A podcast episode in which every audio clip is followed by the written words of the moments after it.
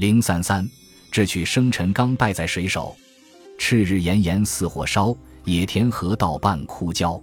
农夫心内如汤煮，公子王孙把扇摇。这是一首充分反映广大农民在田间艰苦劳作的现实主义诗篇，出自梁山好汉、白酒销售专家白日鼠白胜口中。创作这首诗歌的背景，就是吴用设计、晁盖公孙胜等人智取生辰纲一事。当时是杨志带领老督管等人押送着十一担生辰刚行至一个松林深处时，十一个大宋战士因为无法忍受长途负重行军的辛苦。开始向杨志罢工，杨志对他们的疾苦并不感兴趣。他是一个有追求的人，为了当官，战士的疾苦算什么？岂不闻“一将功成万骨枯”？在杨志眼里，只有让他们平时多流汗，才能让自己在官场上当大官。不过，杨志现在很为难，因为他在贯彻自己的想法时，身边多了一个人，一切都要从梁中书先生谈起。他作为一名浸淫宦海多年的高官，深深的明白见财起心为做人之本。杨志也是人，梁中书当然不放心了。必须有监督，有制衡，才能保证杨志对这些民脂民膏不怀二心。由此可见，梁中书是一个有高明远见的官僚。他不但懂得拍马屁这些封建社会的流毒，也懂得全力监督这些现代政治文明的手段。就这样。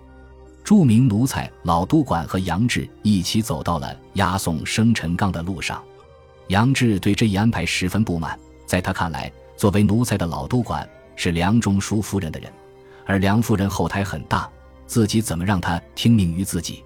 对此，杨志提出了自己的抗议。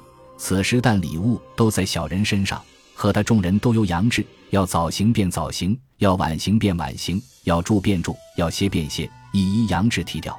如今又叫老督管并虞候和小人去，他是夫人型的人，又是太师府门下宫，倘或路上与小人比拗起来，杨志如何敢和他争执的？若误了大事时，杨志那期间如何分说？梁中书对杨志的抗议是这样处理的：这个也容易，我叫他们三个都听你提调遍了。大家请注意梁中书的手法，他先是对杨志感到困难的问题进行了重新定义。而且只用了两个字“容易”，这两个字让杨志非常为难。如果你继续质疑问题的难度，那就是说梁中书这个决定他试图远近的人水平不够，说领导的水平不行，你还想不想混了？把困难的问题定性成容易的问题，然后交由下面去办。梁中书真高。有意思的是，像梁中书这样的高人，在中国比比皆是，不但官场如此。职场亦如此，背后真正的力量在于下级都是弱势群体，没有力量反驳和动摇领导的威权。梁中书还有第二招，走形式。本来从形式上看，杨志是军官，都管不过是做家政的，自然杨志身份和地位要高于督管许多。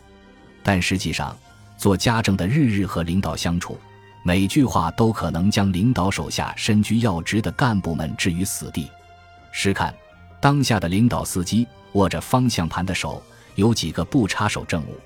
但梁中书承认了杨志反映的这一事实，就是说老督管等人不容易服从管理。那么怎么样呢？他把老督管拉过来，重申了一下他们和杨志的上下级关系，这不是脱了裤子放屁吗？杨志的担心。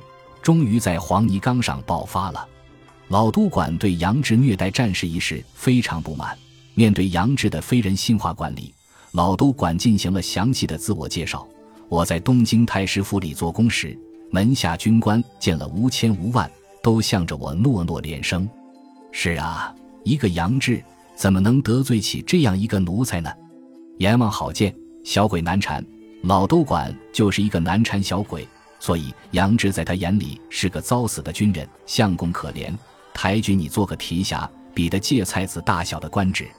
就在他们争执不下的时候，突然发现七个卖枣子的客上，大家口干舌燥，对白胜的白酒垂涎三尺。不用说，在本能的驱使下，老督管和大宋战士一致要求喝酒解渴。七个卖枣子的客人率先垂范，喝酒之后安然无事，终于使得杨志放弃了一而再、再而三的拦阻。悲剧就此发生，杨志他们上当了，而杨志也只能继续自己亡命江湖的生涯。杨志的逃跑，同时给了老督管们活命的机会。他们回去之后，对事实进行了全方位的修改。杨志和贼人沟通，抢走了送给太师的生辰纲。晁盖等人终于得手了，但策划这一事件的吴用同志并不高兴。在实施打劫生辰纲的事件中，有一个最关键的环节，让他和其他合作伙伴都对晁盖耿耿于怀。本集播放完毕，感谢您的收听，喜欢请订阅加关注，主页有更多精彩内容。